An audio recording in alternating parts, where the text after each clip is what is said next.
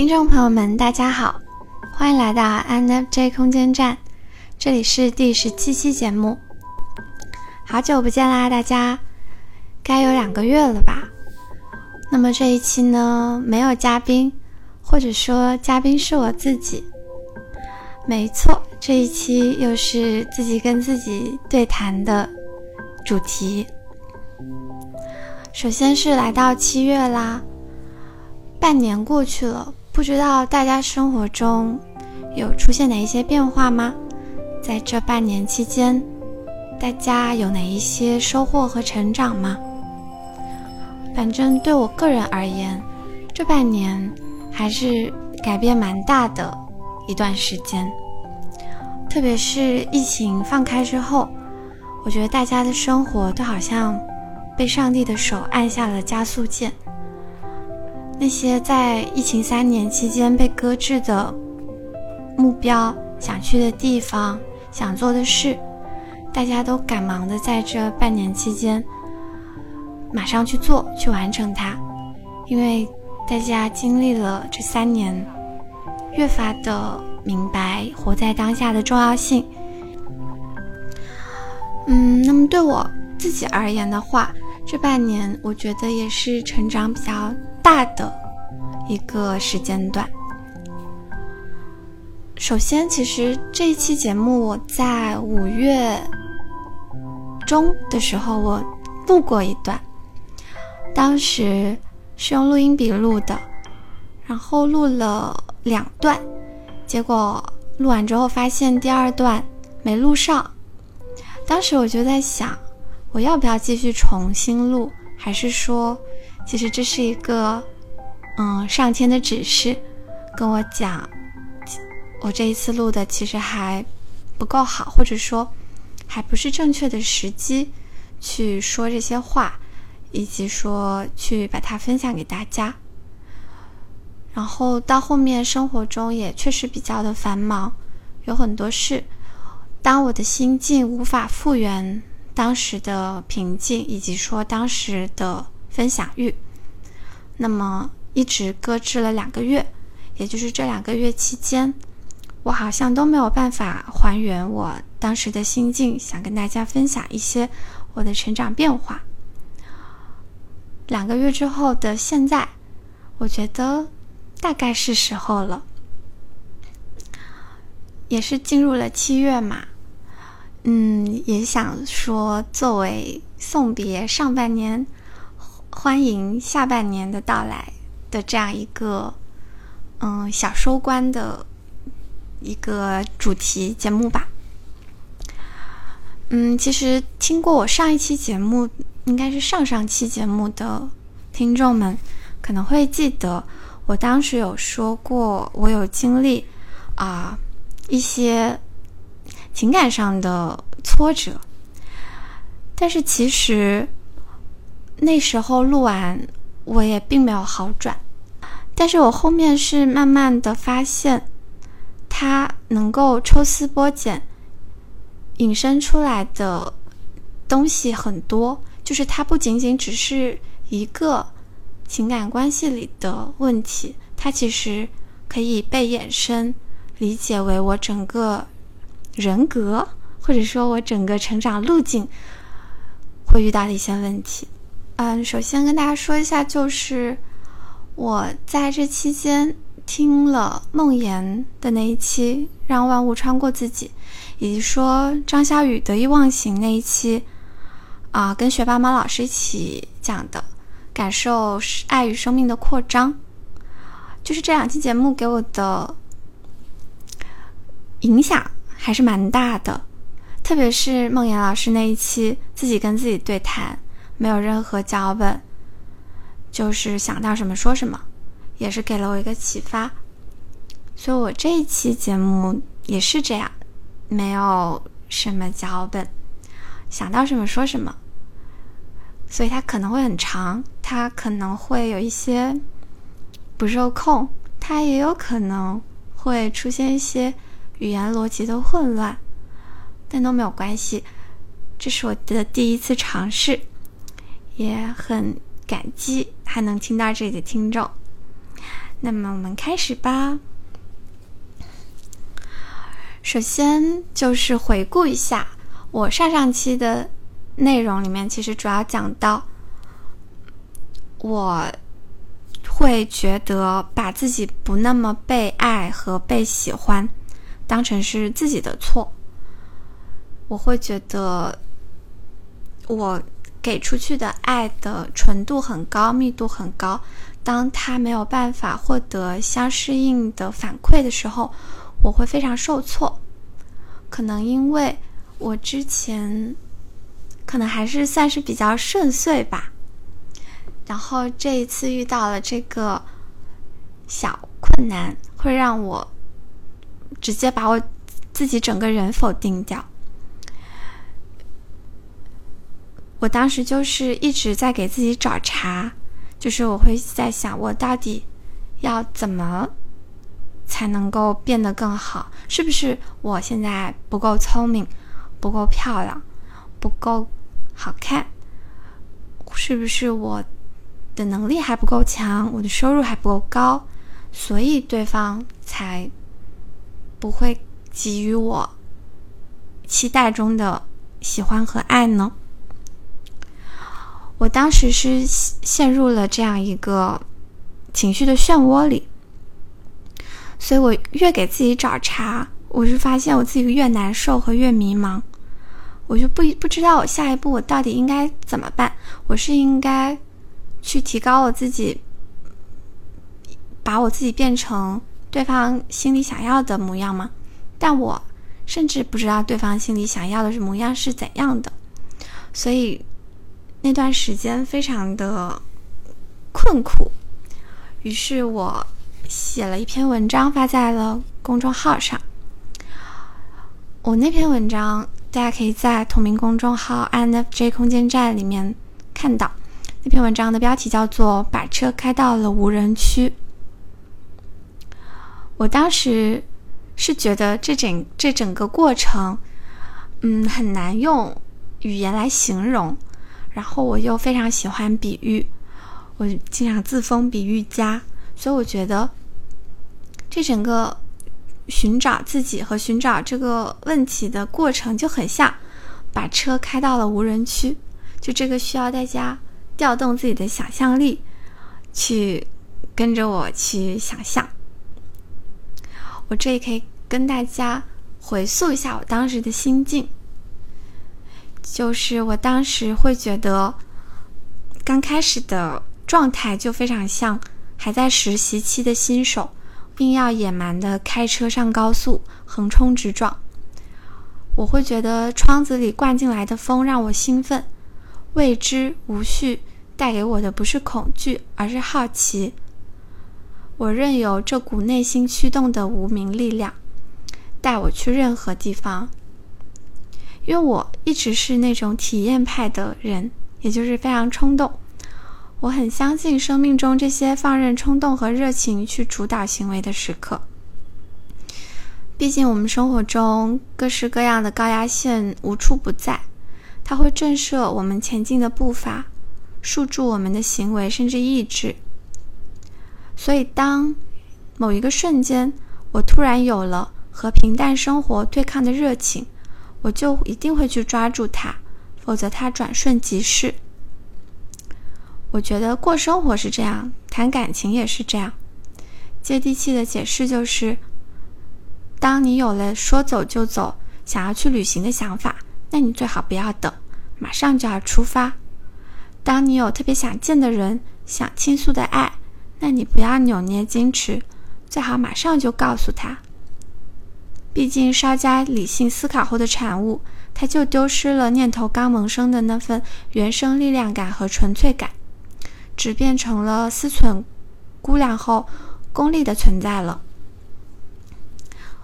我以前没有办法合理化自己某些行径的时候，我就总喜欢拿“我想干嘛就干嘛”这句话来自洽。我我一直以为这是勇敢的表现，但是直到。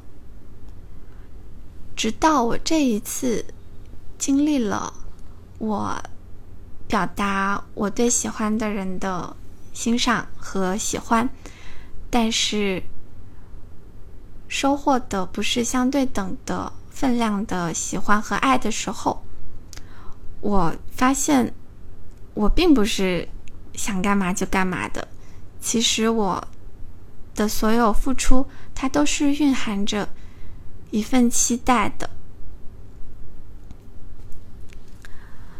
这就很像，所以说，当我没有获得相适配的分量的爱的时候，我会陷入深深的，嗯，难过中，非常难过和沮丧。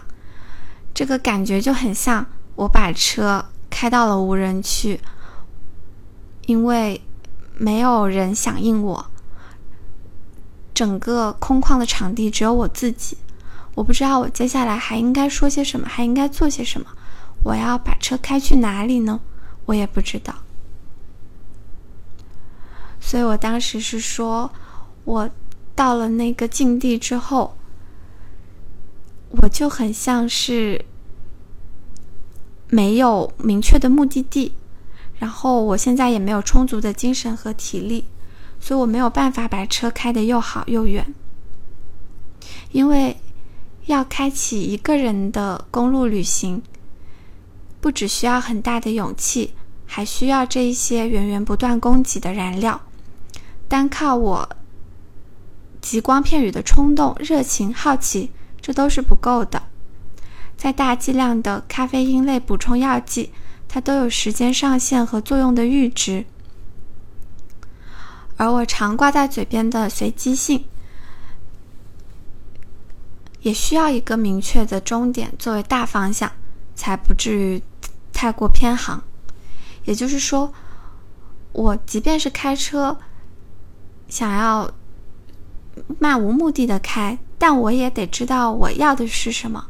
我想要去到一个怎样的 Wonderland，我才能够往那个方向去开。所以，当我把车开到了无人区，也就是当我发现。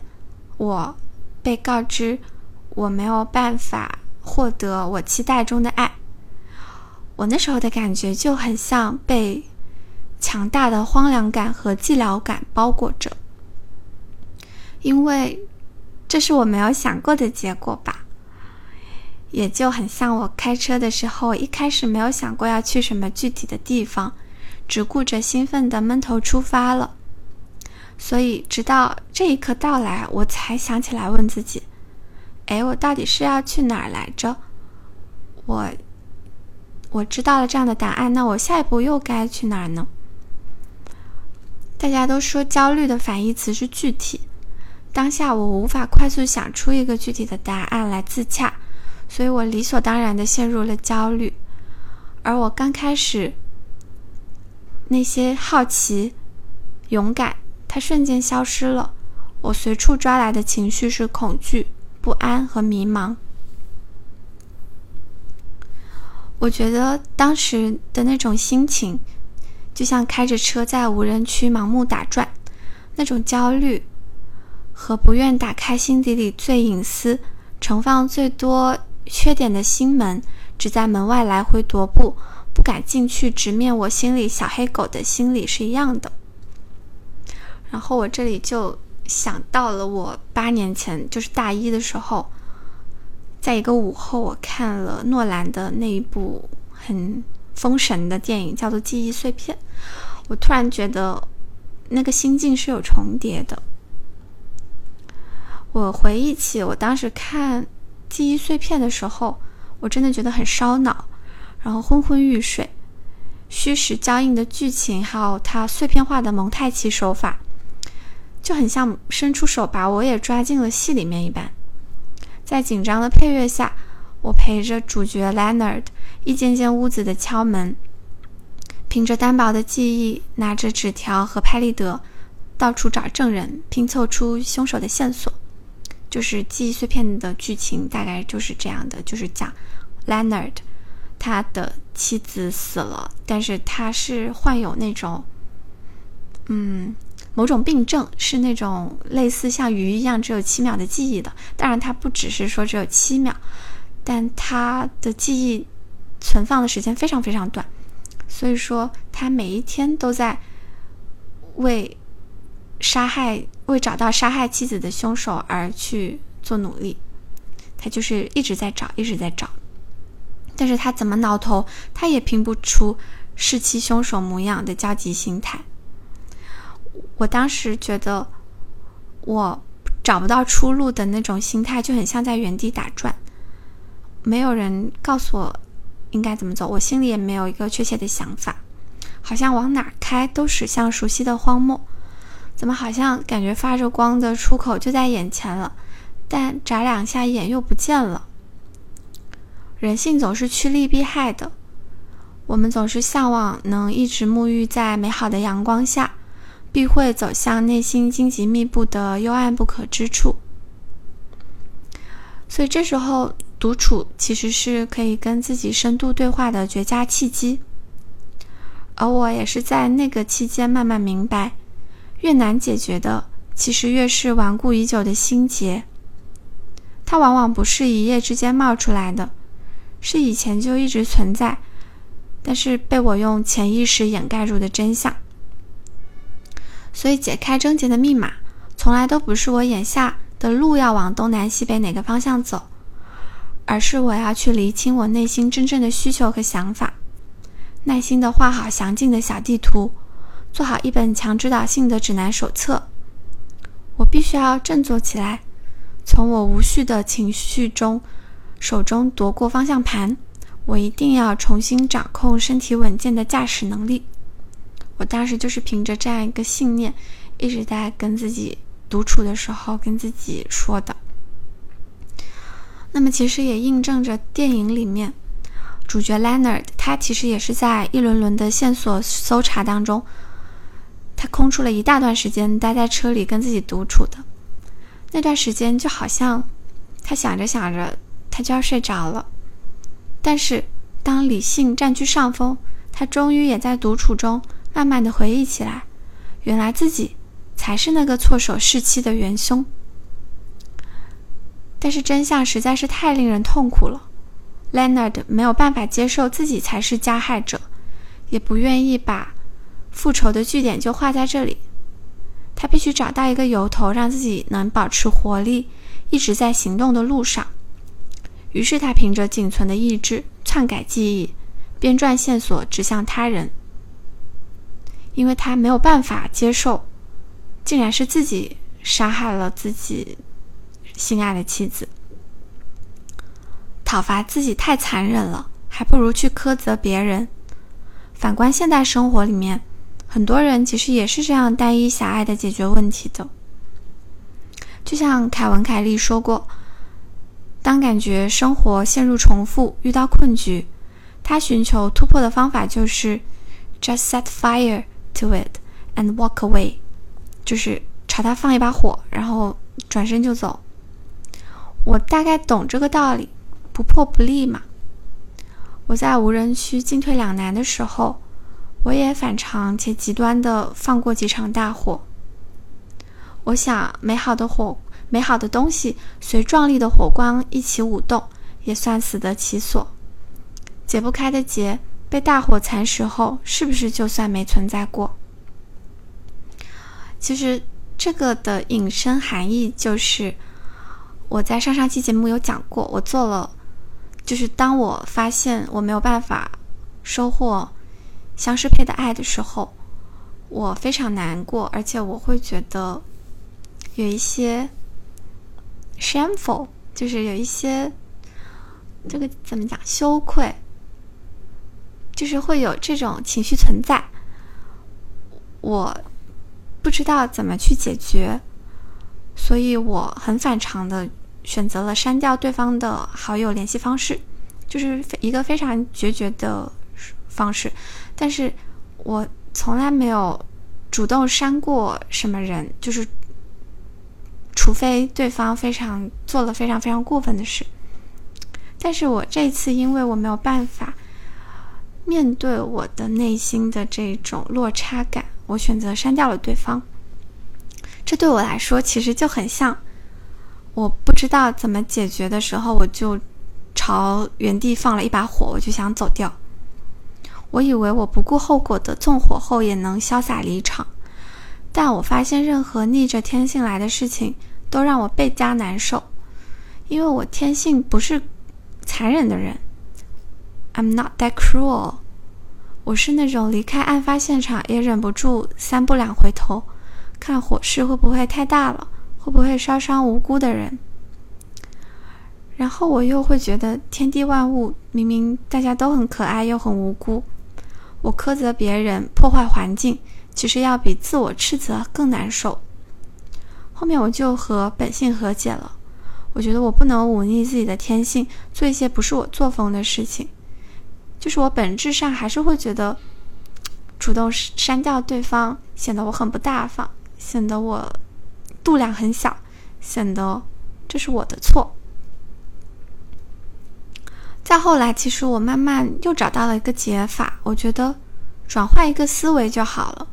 我不应该把自己当成受害者，因为困在受害者思维里，那意味着我也要强化那个加害者的形象和模样。但我始终觉得，人与人相遇一场，哪里是生来互相对付的？可能我是 INFJ 人格。就是加上是天秤座，比较讲求 love and peace。我始终觉得人和人之间就是应该好好说话，不应该有太多的戾气存在。就很像是我执意要实习期单独上高速，那在感受狂野的浪漫之余，我也势必要面对可能遇到的危险境地。这不是环境对我的加害。这是我按下选择按钮后必然会触发的彩蛋，而人也总要对自己的选择负责。也就是说，既然我一开始选择了去付出爱，去表达我的喜欢，去对对方好，那这也是我自己的选择。这是我我没有办法去控制对方的想法和行为。我也没有办法要求对方按照我期待的那样做，所以说，即便收获了这样的后果，没有办法获得相适配分量的爱，那这也是我需要承担的代价。而且我还要坦然承认自己就是新手和小白，有太多的青涩和无知。我以前呢，总是很渴望一下子就明白很多道理，希望在外人面前做一个省心、通情达理的圣人。但是走过了无人区这一遭，我确实泄气的只想说：好吧，我也不会对我没走过的路抱以太多华丽的幻想了。本身就很难走的路，我当然也没有办法第一遍就走得又稳又好。但我也真的有在努力，到处试错和磨合。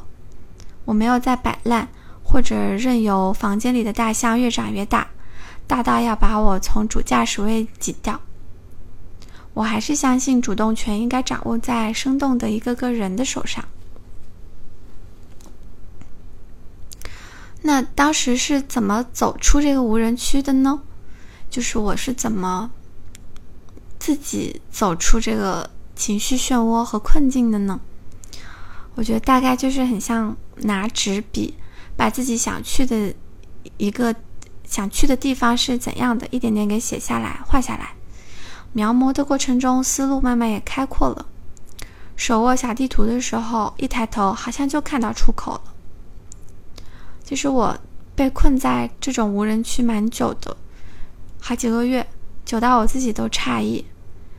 因为我从前总是标榜自己是速战速战速决的，快刀斩乱麻的，非常高效的人，但可能是到了一定的年龄阶段吧，当试错成本变高了，每一步也都愈发小心谨慎。我不甘心吃没来由的教训，也不愿意就这样得不到一点收获含糊过去。我朋友说，我真的是一个太喜欢要答案的人了。以前我秉持着速战速决，要到确切答案就进行下一指令的直球理念。但是越长大越发现，原来存在着好多事情是处在中间的灰色地带的。认为事情非零即一，反倒是自己狭隘了。要学会尊重事物的差异性，是我在这里学到的最大的一课。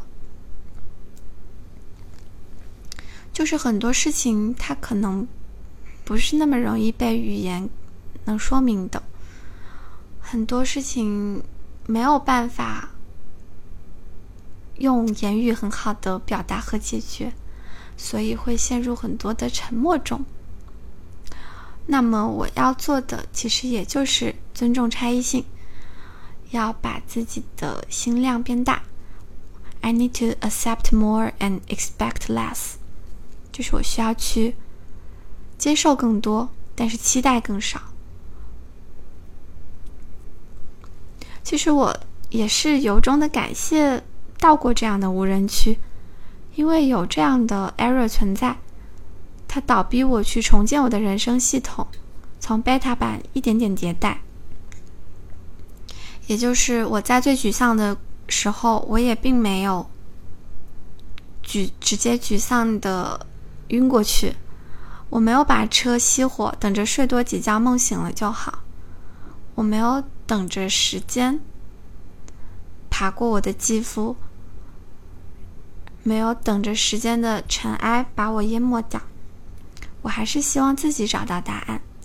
我始终相信宇宙抛来的每一束信号都有它的意义。我需我需要自己去 figure out，到底是什么情况，我为什么会这样子，我应该怎么做，这些都是我自己的课题。那么，其实当我拨开自己去思考我的深层需求，我才发现。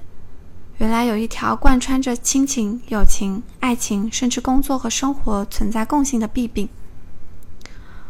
简而言之，就是我从来都不太自我接纳和认可，自我价值度高低的感知总是倚靠外界捎来的反馈，而一旦被其他评估体系判了低分，脆弱的内核也瞬间被瓦解。好像我从来都不是为自己而活。总是活在他人的期待和沉重的目光里。遇到困境，我也首先自我苛责，一定是我不够努力，才没能达成好的结果。这个毛病或许早在读书时候被优绩主义的教育体系影响就埋下了，而我也总是忽略它的存在，因为父母说这样是对的，因为这个严苛的社会也告诉你。这就是丛林法则的根本要义：优胜劣汰，只有不满才是向上的齿轮。你对自己太好，又怎么能去自我迭代，去和别人抢着摘果子呢？我觉得我这个问题并不是什么稀罕的存在。我们随便在路上扒拉一个东亚小孩，身上多多少少都携带着这种基因，就很像我。前几个月看了，是 HBO 还是 Netflix 的那个很出名的网剧叫《The Beef》，怒呛人生，里面讲的不就是嗯越南籍华裔以及韩裔，他们是就是他们骨子里其实都是东亚小孩，但是他们从小又是在。美国长大的，即便如此，他们也没有完全的融入当地的社会，始终被这种东亚社会一直裹挟的这种自责基因，就是饱受着这种这种对自己的时常的审视，总是觉得自己不够好，总是觉得。为什么没有办法？总是要顾及很多别人的目光，没有办法活出真正的自我。所以说，东亚小孩憋太久是会憋出病的，不然就会像《怒呛人生》里面一样，就是因为他们内心的情绪积压太久了，而随意引爆就会酿成很多很多连环效应的锅。而我曾经也写过一段类似生平介绍一样的东西。我想用寥寥几句快速精炼介绍并概括我这个复杂体。我说我是困囿于典型东亚原生家庭带来的挟制感和压迫感，却也愈发催生内心对自由的向往和无边际旷野的探索精神。但我同时又缺少，因为缺少一些安全感和被信任感，而渴望找到同路旅人互相搀扶抚慰。于是我整个人就会呈现出一种同时探求外在的冒险和内心的安稳的动态平衡，有一些小矛盾，但是又很合理。所以我从小根深蒂固被灌输的理念就是，我要一直努力，去赢得别人、赢得整个社会的青睐。我想成为怎样的人吗？那好像不太重要。我只要一直努力，把每一件事都做到最好。好到别人觉得我方方面面都好，那到时候的我自然就是最好的我了。最好的我自然就可以获得别人的喜爱了。那要是我没能得到想要的结果，就是我不够努力导致的。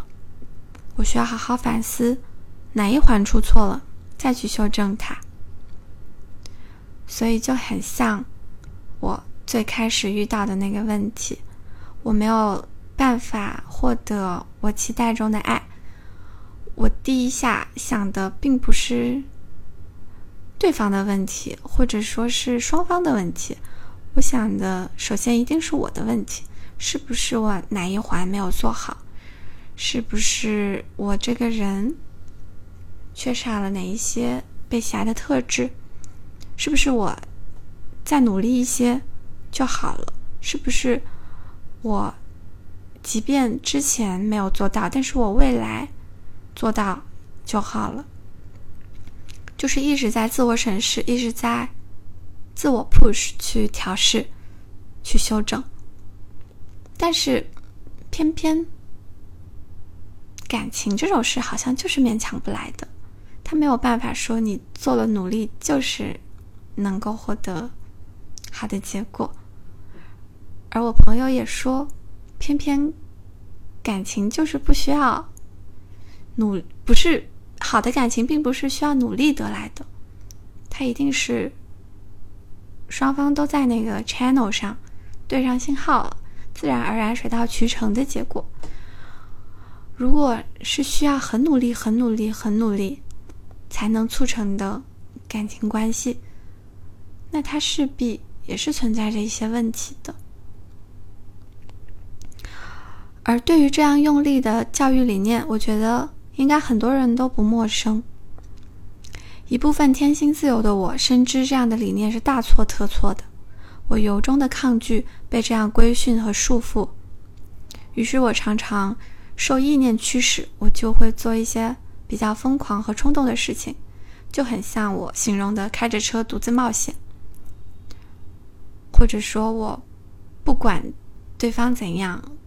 我一意孤行，我就是希望付出我想要表达的爱，这些其实都是非常冒险的行为，因为不计后果。但我觉得这也是我微薄的和世界做抗争的力量。我只想着赶紧开出去就好了，开出去就是勇敢的证明。但是我又会因为不知道开去哪里而陷入新的焦虑。我时常觉得自己的人生就应该是 no boundaries，无边无界的，就像是今年很流行的一句话叫“人生是旷野，不是轨道”。旷野它就是辽阔的，没有既定的路线。你在你这片人生的旷野，你可以随时随地出发，你也可以随时随地停下。你可以往左往右，你可以往前往后，你可以歪着走。倒着走，怎么走都可以，没有一个固定的轨道会束缚着你。到点该出发，到点该停下，或者说就应该只能笔直着走。我觉得我应该去成为任何我想成为的人，但是我时而还是会被骨子里这种自我审视的基因驱使。我觉得我没有办法比肩欣赏的大多数，停滞和休息好像是罪恶。我要一直自我鞭笞，去做更努力、更优秀的人。我今年发现了一些比较好的渠道去做自我的 self healing 吧，比如说我看到了中二怪的。那篇文章讲的是建立自己的人生系统，所以我这次也有在沉下心去编写我自己的系统，去剖析自己性格和弊病和弱点。我写的非常详细，用词非常直接和刻薄。而让我自己都惊奇的是，我并不会因为这样血淋淋的自我控诉而难过或者受打击。就这些自我打压的字眼，好像他从小就伴着我长大，与他们相处就如同呼吸一样自然。我也打心底里完全接受并认可了这些评价。我意识到，这才是这个课题难解的最大部分。要如何把这样矛盾拉扯的我，从根深蒂固的 self-blaming 思想中拉出来呢？也就是。我应该怎样让自己告诉自己，我没有办法满足所有人的期待？但即便是这样，我自己也是值得被爱的呢。我也是值得被自己认可和接纳的呢。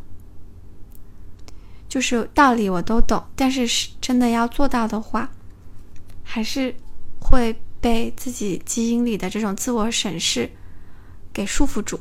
那我要做的。最大的努力就是让自己逃出自自我审视这一环。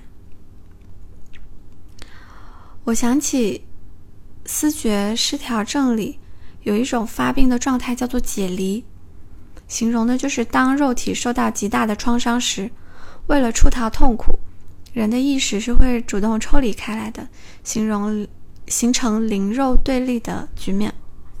当时我是从林奕涵的，当时应该是他结婚吧，他的那一段很感人的誓词里面有讲到的关于解离的形容。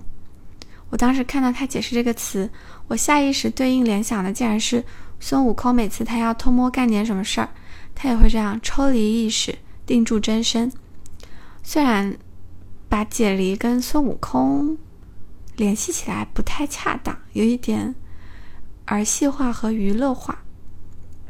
但其实我只是觉得，我当时在编写我自己的人生系统，这个过程就很像解离，因为我把我自己剖开，细数每一条脉络，轻抚每一处伤口，我将我自己的意识抽离出来，看待着这一切，看待着。早就被自我否定和固化的肉身时，我终于终于也会难得的生出一点对自己的怜惜。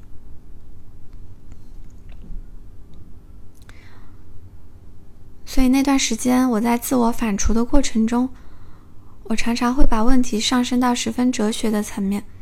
就比如说，我问了好几个朋友这个问题，我说：“你的内核是什么？”你的内核为什么是稳的？我收集回来的反馈发现，哦，原来再优秀的人也没有办法做到稳住自己的内核。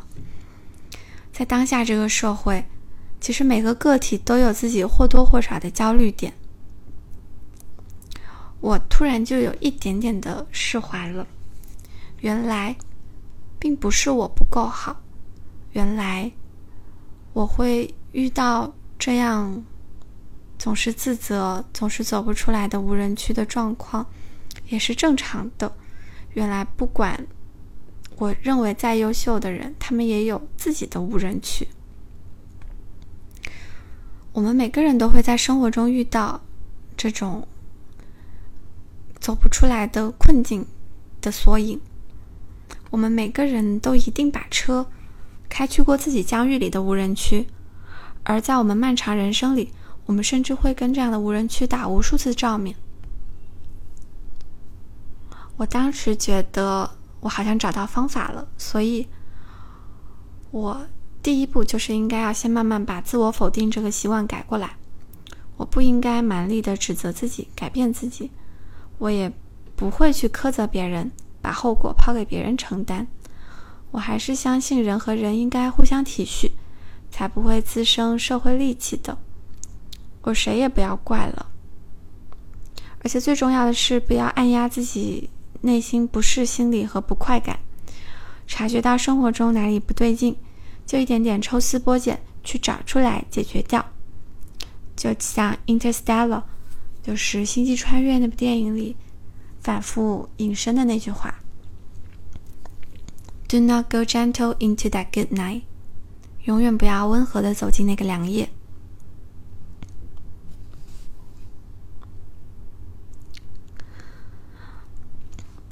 就是这些，其实是我在五月初写的。我当时的想法。就是我当时的文章，确实是把我内心很复杂的心理活动给完整的写出来了。其实写的过程，我并不是想要去收获一些关注度吧。我时常觉得写东西对我而言就是一个自救的过程。我当时像像我形容的进入这个无人区的局面很久了嘛，我觉得我整个人就很像在情绪里溺水了，真的非常严重，严重到我觉得我马上就要预约心理治疗了，而我也确实做出了这一步，我真的有去预约，但是最终挡住我那一步是因为我发现日预约的日期要排好后。就当下人，可能对于心理咨询这一个课题也是他们的日常所需了。而我是那种比较猴急的人，就是我没有办法接受等待。我觉得我现在很难受，很难受。我想要找医生聊一聊，那肯定是希望马上就能出现，然后速战速决。我没有办法等，可能要两天后，甚至一周后。我觉得情绪的延淡，它，它不是一个好事，而且它也没有办法还原我当下最纠结的心境。所以真的是靠着我本能的求生欲望，所以我选择自救。方法呢，就是刚刚我说的，去找我的一些亲近的朋友。去问一些比较小的问题啊，就是比如说，你的内核是什么？你的内核为什么是稳的？就是我不会再去具体的展开说事情了。我觉得具体在事情上面是喋喋不休和无休止的。我必须要找到我最深层的问题和最本质的需求，也就是我最本质的需求就是，我总觉得我自己内核不够稳，为什么？我总是会因为不够被爱，就导致我整个人情绪就乱掉。我觉得这很不好，我很希望去修正它。就是不停的灵魂自我对话，不停的写东西，写着写着，我真的好像意外的摸到了答案。也就是当我发现，原来我一直纠结的点。从原来一开始的为什么我喜欢的人不能够向我施予相同分量的喜欢和爱，就是从这么一个小的问题衍生到，其实这不是我情感中唯一存在的问题，这是我整个人在生活中、在工作中都存在着。的问题，也就是说，它是一个共性的问题。我不需要把自己困在小小的情感问题里面，我更应该聚焦在我要怎么从我的这个人出发去获得自爱，而不是说获得对方的爱。我当时真的是有一种怎么说如释重负的心理吧。我觉得我摸到答案了，而且这个答案，呃，也是我想要的答案吧。因为我始终觉得，我把我这个人生的难题解决了，它是有助于我各方面的成长的。就是我不再拘泥于情感里面的爱与不被爱了，而是当我解决了我人生中不再害怕不不被认可、不被接纳。我首先要做的是我自己自我接纳和认可的话，那没有其他的想法是能够伤害到我的。我当时觉得太好了，我省下了心理咨询的治疗费了。而且我有一个，我发现在这其中，我有一个非常大的优点，就是不管事情多坏，我都很擅长于跟自己说这是非常好的事。我始终相信，生命中所有全新的体验，它都是宇宙发出信号，它要带我去经历的。我只管接受就好了。我我不需要去苛责，我也不需要去抱怨。所以这也是为什么我对任何人、任何事好像都无法生出长久的苛责的缘故。我对人的包容度、宽容度很高。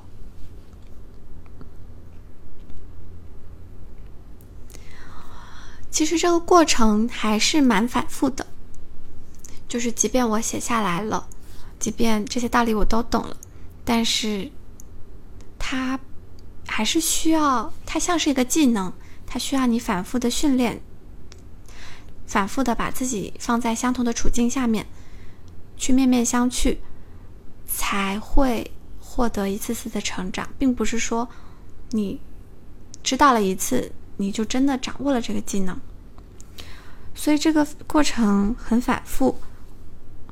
我相当于是一点点、很慢、很慢、很慢的找回了自己。最开始我不接纳自己的时候，我甚至不接纳我的所有，表现在于我甚至我自己待着，我自己在我的。小窝里待着，我都非常的不适。我连同我的小窝一起讨厌。我觉得我没有办法面对这样的自己。我觉得我自己待着，我就一定会一直审视自己，一直想自己不好的事情。但是经历了这一遭，我真的是慢慢慢慢才找回了安宁。我终于自己在自己的小窝里待着，我也觉得比较自在和舒适，以及说有对自己生活的掌控了。这其中，其实我觉得张小雨老师对我的帮助特别大，并不是说他实质的给予了什么，而是我反复的听他一些节目。看他一些论调，我觉得很多点都说的非常的对。他们就像一句句咒语一样，虽然精炼短小，但是你每一次念一下，你好像就找回了内心的安宁。就比如张笑宇，他会说：“场上没有别人。”其实这短短六个字。你真的摸到了它背后的含义的话，你会恍然大悟。也就是我形容的，我把车开到了无人区，它就像无人区这么宽阔的场地里面，其实没有别人的，只有我自己。我要怎么走出来，全靠我自己的意志力和决心。在那里没有别人审视我，我一直饱受。煎熬的点一直都是别人的想法，但是如果我能够屏蔽掉他们，其实他们是伤害不了我的。但是因为刚开始自己比较的无助，也对自己的控制力没有掌握的很好，所以总是会无意中还是会把别人的一些对我的不好的看法带到场上来，影响我自己。那么，当我终于意识到场上没有别人的时候，我知道了，我不需要再在意别人怎么看待我了。这是我自己的人生游戏。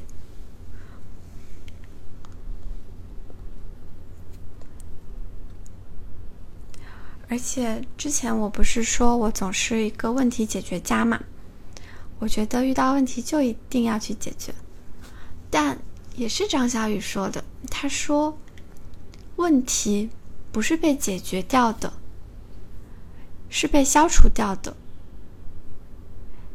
意思就是，这个问题的消失，它一定不是靠人的努力去。抽丝剥茧去怎么样把它一点点给攻克掉，而是要直接把这个问题给消除掉。嗯，这么讲比较抽象，但我目前也没有更好的解释方法。可能当我阅历更多了，经历的更多了，未来还可以给大家做更多的事例去讲吧。而且他还说。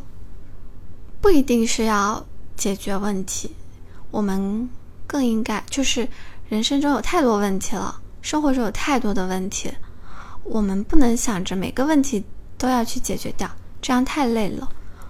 我们的精力是有限的，我们的时间也是有限的，我们要学会着和一些问题去共处。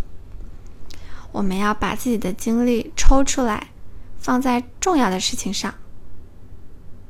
那么久而久之，当我们把精力抽出来了，不再 focus 在问题本身上的时候，可能慢慢的你就会发现那些问题变得不再起眼了，也不再是能够困住我们的问题了。所以这可能也可以 call back 回上一句：为什么问题并不是被解决掉的，而是被消除掉的？当你真正的无视它，当它没有。办法再占据你的精力，当它对你的生活不再构成影响的时候，这个问题相当于直接被消除掉了，它不再存在了。这时候问题才能真正的被解决掉。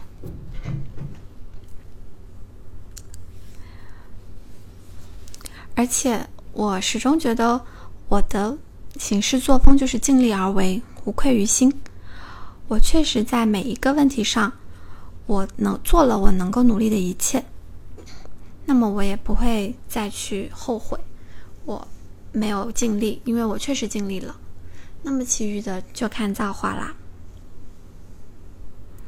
我真的觉得我自己的回弹力很强，我觉得我无限松弛，阈值很高，总是能自我痊愈、无限修复。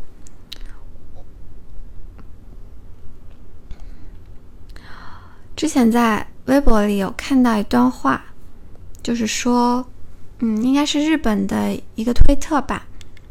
那也是这么说的：他说他问心理咨询师，什么样的人容易有心理压力？结果咨询师并没有说什么思想消极的人呐，而是说，觉得人和人之间只要好好沟通就能互相理解的人。这个答案。我看到其实也觉得挺意外的，但是想了一下，又确实是，因为咨询师也是这么说。他说，试图理解他人本身就不正常。确实啊，我觉得我就是这样的人。我总是觉得人和人之间，只要好好沟通，就能互相理解。人长着一张嘴，他不只用来吃饭，他更是应该用来好好说话的呀。什么事情不能够摊开来说呢？那既然都说开了，事情就能解决掉。但是改变别人太难了，也就是说，对于一些本身就不愿意开口说话、本身就会逃避和对问题沉默的人来说，你这样要求他们也太难了。而且你认为，你只要跟他好好沟通，他就能理解你。这也是比较错误的想法，因为你想要理解别人就很不正常，你想要别人理解你，这更不正常。所以我们只能够管好自己，不要去干涉别人的想法。这也是梦妍在那一期播客讲的，其实就是让一切穿过自己。我们不要去做抗争，就是你越用力抗争，这个东西的反作用力是会作用在你身上的。当你松弛了之后，可能事情才会完全过去。就像《怒呛人生》里面那句台词让我印象非常深刻，女主角说。Nothing stays, everything fades。也就是说，没有什么是永久的，万事万物总会过去的，总会消逝的。所以今年我很喜欢说的一句话就是 “Go with flow”，就是随随随着这这应该怎么翻译啊？“flow” 流动，随着随着时间流动吧，或者可以这么说吧。你就是把自己伸展开来，就好像把自己放在一片汪洋大海里，你就跟着洋流一直流啊流，看它会把你带去哪里。松弛才不至于溺水。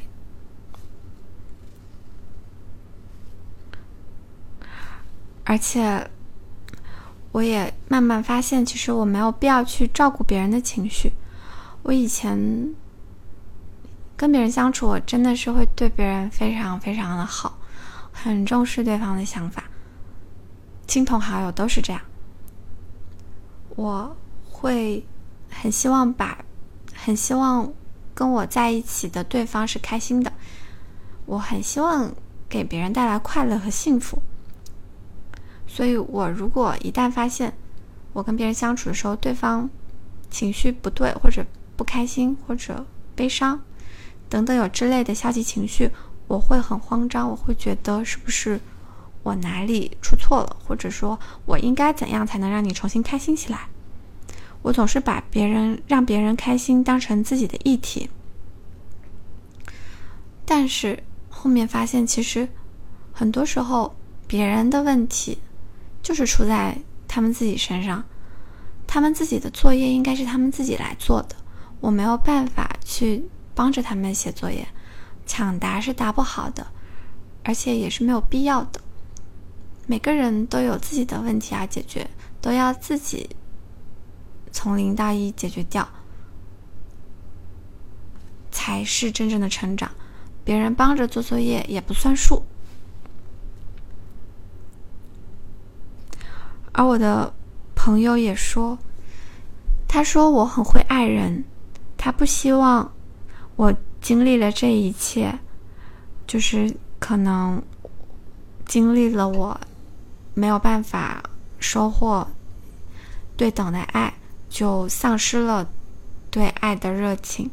他不希望我把很会爱人这个闪光点给磨灭掉。我当时听了就挺感动的，因为我首先确实是存在存在着这样的一个。担忧吧，我其实真的还蛮怕，我如果一直被拒绝、被否定，我未来会不不敢再大方的播撒我的爱意了。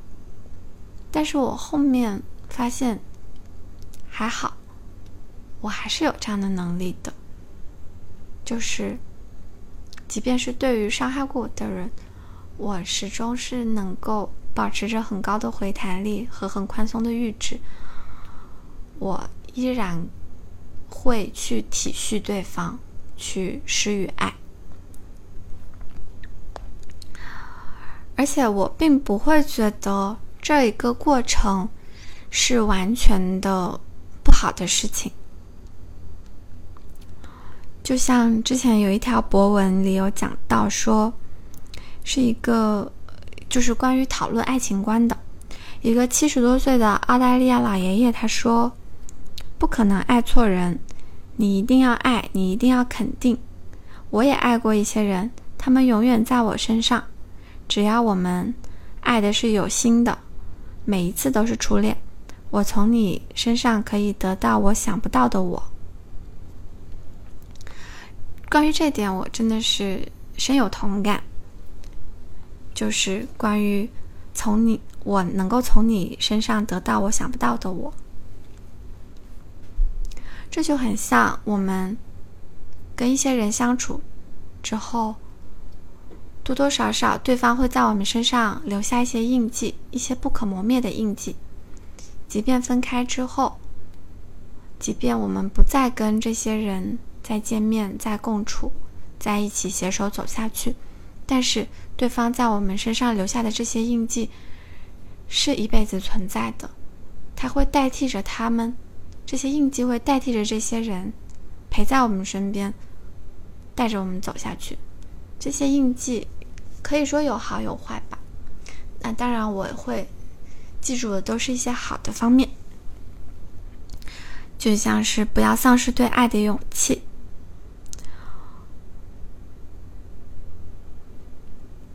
我总是能够在这种关系里发现另一个崭新的自己，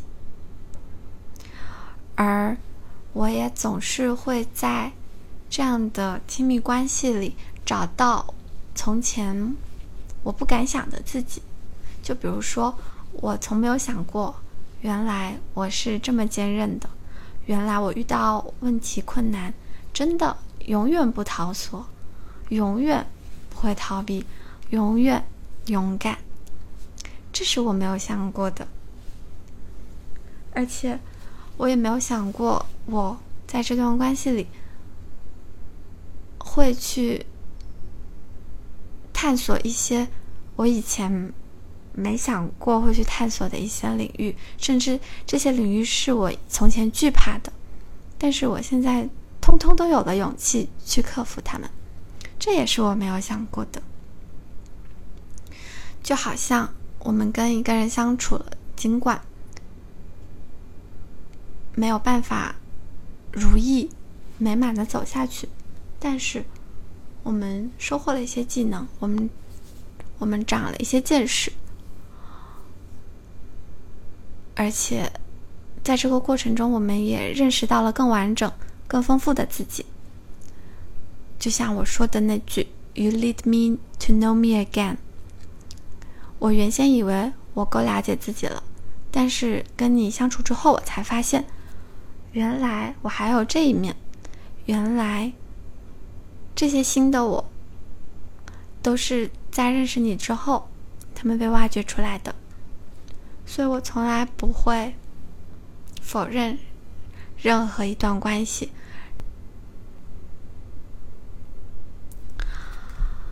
大概就是这样啦，这就是我这半年来比较大的自我修炼课题：怎么去真正接纳自己、爱自己，即便别人不那么爱你，你也要。足够的爱自己，而且不要丧失对爱的勇气。我真的觉得这是很重要的一个课题，也是我觉得当下人还蛮常遇见的一个课题。嗯，这期内容非常的长，也有很多我自己的一些漫不经心的碎碎念吧，但是都是最真实的我，也很希很希望。这期内容能够给同样有困境的人一些帮助和一些信心吧。就是尽管这很难，但是总能克服的。我们总可以走出来的。我们走出来之后，就会发现这一段过程还是很美妙的。我们还是收获了很多宝贵的经历的。也希望大家在新的下半年能够收获自己想要的，能够获得很多成长，能够去做一直很想做的事情，去实现一直很想实现的目标，一切都顺顺利利，开开心心。那么，同样的，我自己也是，我有一个非常大胆的事情 on the way，就是它还没有。完全落实下来，但是确实是一个很大胆的举措。我不能说我这个决策是否明智，但我觉得勇敢的我一定可以收获我想要的一切。